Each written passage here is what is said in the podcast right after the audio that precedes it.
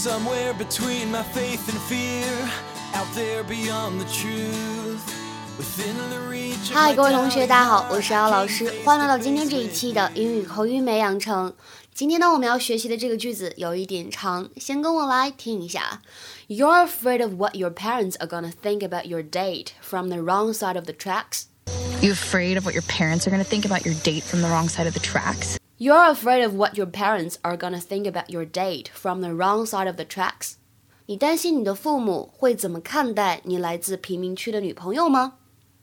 You're afraid of what your parents are gonna think about your date from the wrong side of the tracks. 今天这句话呢，在朗读过程当中，其实发音的技巧都比较简单。 Afraid of 可以连读变成 afraid of，afraid of。Think about 可以连读会变成 think about，think about。而末尾这个位置呢，side of 可以连读变成 side of，side of。其他呢就没有特别需要注意的了。 You scared of how I'm going to act? You afraid of what your parents are going to think about your date from the wrong side of the tracks? I don't care about what they think. Great. Let's go say hi. Well, knock it off, Vic. Or we could just, you know, sneak up to your bedroom. As long as nobody sees us, right? Vicky, I swear. What's the matter, Ty? You scared to stand up to your mommy? It's pretty pathetic. Let go. Tyler.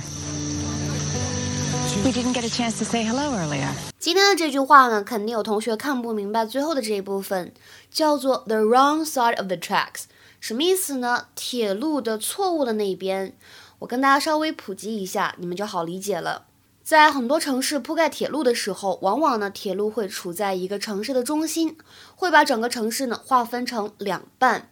那么这样子的话呢，就会变成铁路的一边呢是富人住的地区，那另外一旁呢就变成了工厂、库房啊，类似这样的地方，可能社会的治安不是非常好，生活的水平呢也不是很高，形成了鲜明的对比。所以呢，the wrong side of the tracks 就指的是什么呢？哎，有点类似于贫民区的这个意思，a part of a town that is considered poor and dangerous。或者可以用来指啊城区当中发展不太好，或者说发展不太完善的那一部分。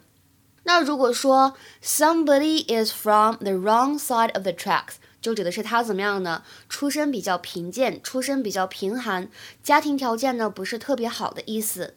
比如说，我们来看这个例句：Her boyfriend came from the wrong side of the tracks. Her boyfriend came from the wrong side of the tracks.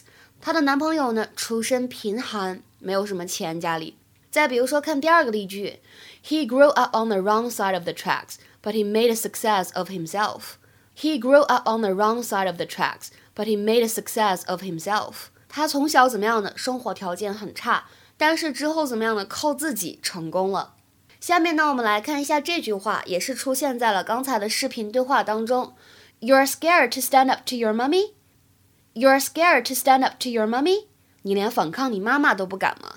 这句话为什么要使用 mummy？其实 mummy 本来是小朋友才说的，对吧？那么在这里的话呢，有一种嘲讽、讽刺的感觉，大家能体会到吗？You are scared to stand up to your mummy。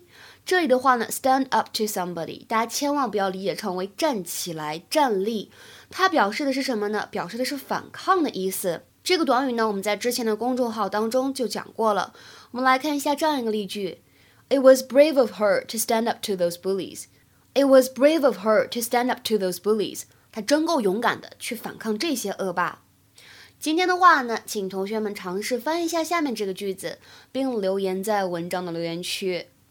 Remember how we used to make fun of Bill Brown in school because he came from the wrong side of the tracks? Remember how we used to make fun of Bill Brown in school because he came from the wrong side of the tracks? 什么意思呢？这句话呢，其实信息比较多，希望大家呢能够遵循我们汉语言的表达习惯来尝试做翻译。OK，今天的节目呢，我们就先讲到这里了。See you guys around，下期节目再会，拜拜。